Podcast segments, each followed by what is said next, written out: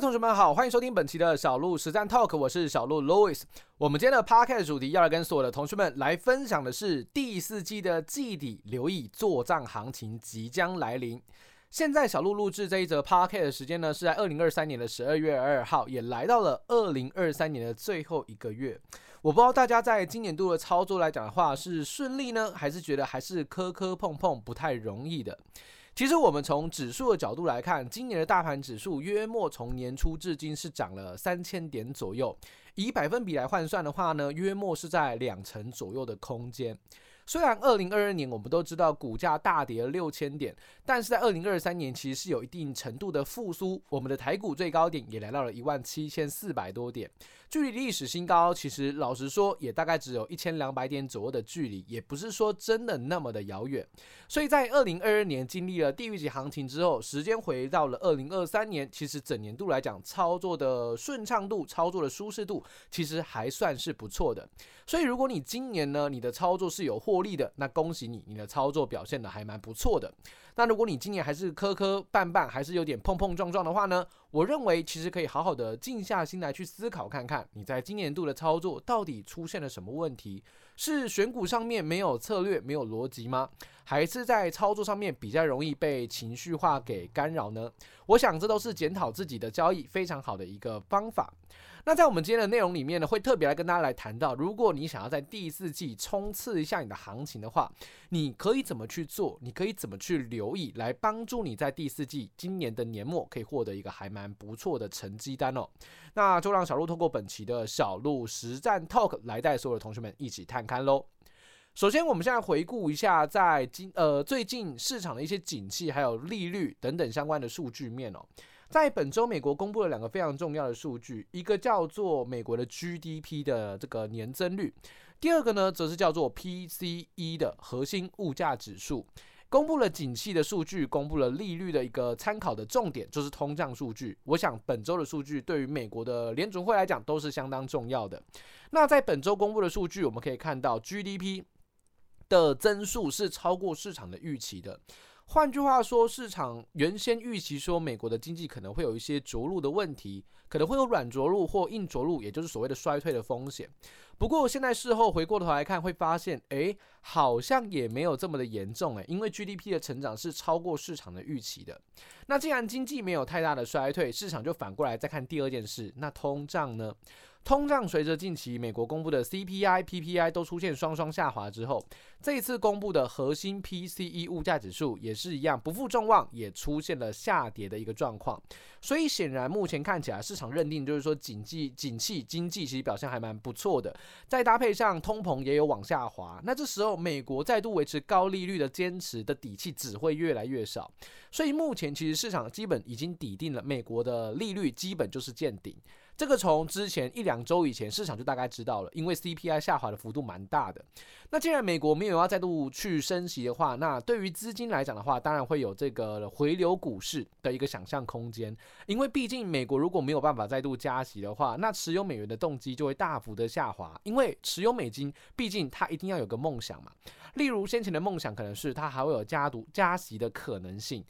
那现在加息的可能性崩裂了。自然就没有人再有积极的动机想说要去持有美元，那资金就会从美元开始撤离，那钱也就会开始回到这些相对低估值的股票市场上面。我们之前跟所有的同学分享过，其实只要资金回流股市，对于股市来讲绝对是有上涨的帮助的。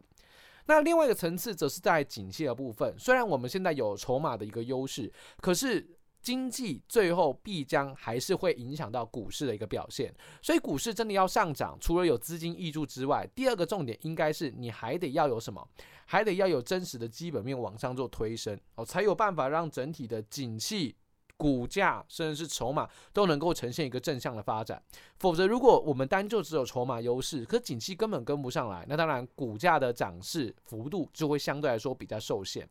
那最近的景气数据除了美国还不错之外，台湾的部分呢？台湾最新公布一期的景气对策灯号又再度从黄蓝灯调回来蓝灯的位置，发生了什么事？不是好不容易终结了连续十期的蓝灯吗？啊，怎么又回来了蓝灯的位置呢？最主要的原因是从这个海关的出口值明显下滑有关哦。那台湾是一个出口为主的国家，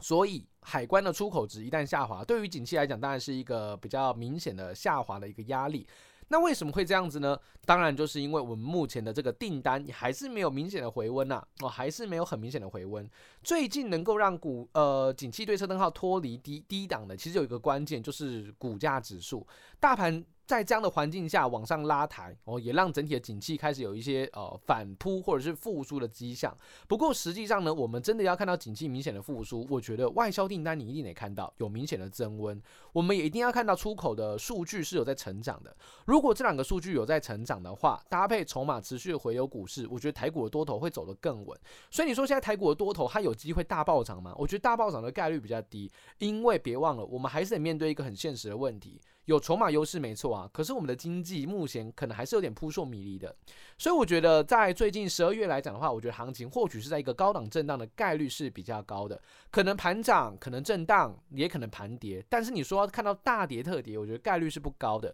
所以既然行情可能不会有太大的危险，我觉得本月份的操作依旧是可以维持一个正向的思考逻辑去运作。这是我对于在近期的一个市场回顾，还有展望十二月份我的一些想法观点，给所有的同学们做参考。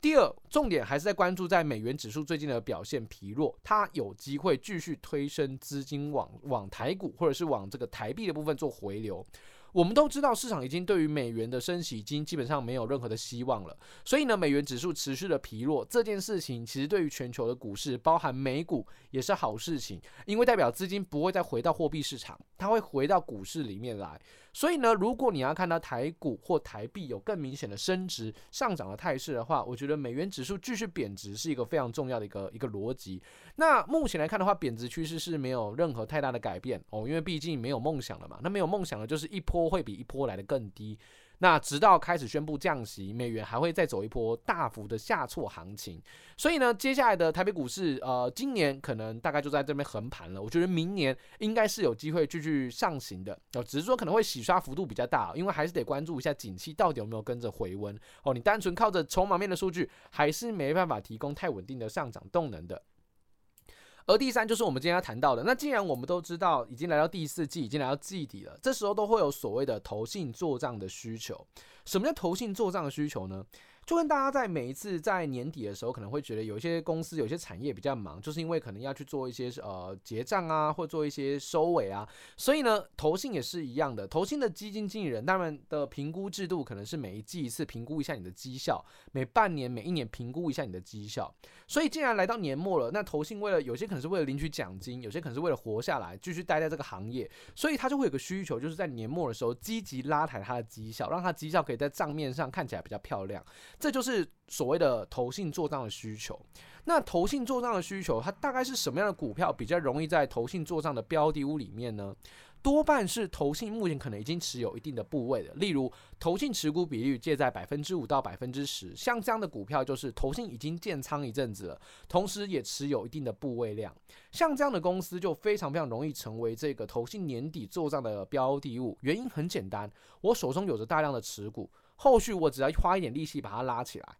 那我整体的账上的收益就会非常的漂亮，因为我已经有大量的部位，我的部位都已经买好了，所以我这时候一拉损益就会非常非常的大，也是要做这个呃期末拉抬做账的时候效果会比较明显的个股。所以如果你在第四季的行情震荡的过程当中，除了你按照小路教学过的交易 SOP 去运作之外，你也可以多加留意一下投信比较积极在琢磨的个股。或许可以在年末出现跟着投信的作战行情一起上车的交易机会。从数据来看呢、在第四季往年都是在十二月份的时候，投信股的表现是比较好的。所以我想十二月份就跟所有的同学们提醒，可以多加留意投信持股比率介在百分之五到百分之十的个股，有效的提高你的投资报酬率跟年末的绩效冲刺的机会哦。希望今天的呃 Podcast 内容有帮助到大家，那我们就下次的内容再见喽，拜拜。